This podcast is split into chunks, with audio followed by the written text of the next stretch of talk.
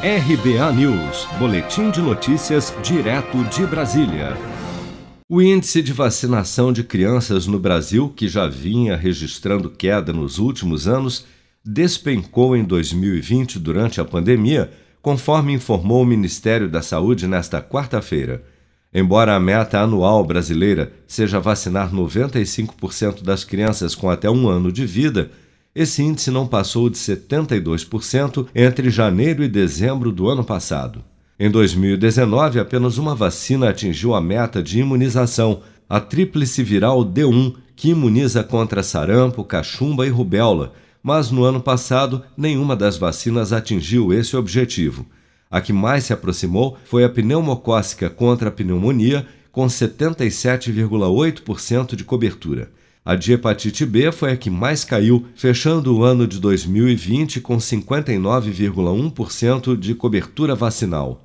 Segundo especialistas, a queda nos índices de vacinação nos últimos anos é motivada por diversos fatores, como o medo de contágio pela Covid-19, além de problemas temporários no fornecimento de imunizantes e queda dos índices de confiança do brasileiro em vacinas, como destaca o médico pediatra e presidente da Sociedade Brasileira de Imunizações, Renato Kfouri. Temos fake news, temos desabastecimento de vacinas algumas vezes, temos um calendário muito mais amplo, com muito mais oportunidades de vacinação, mas como pano de fundo, a desmotivação em se vacinar, ao meu ver, vem da própria falta da percepção que o risco que essas doenças tinham no passado e hoje não tem mais. As pessoas se questionam para que vacinar contra doenças que eu nem conheço, nunca ouvi falar.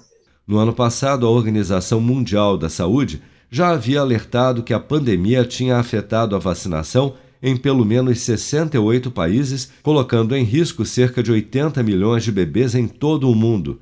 A entidade citou o Brasil, Venezuela, Bolívia e Haiti como exemplos na América Latina de países em que a imunização vem caindo nos últimos anos.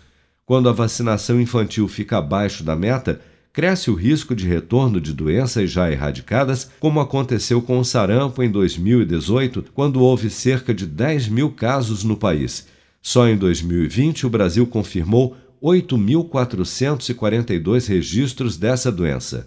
Se você quer começar a investir de um jeito fácil e sem riscos, faça uma poupança no Sicredi.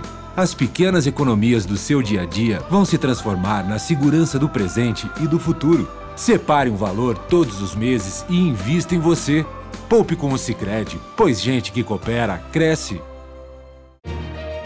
Com produção de Bárbara Couto, de Brasília, Flávio Carpes.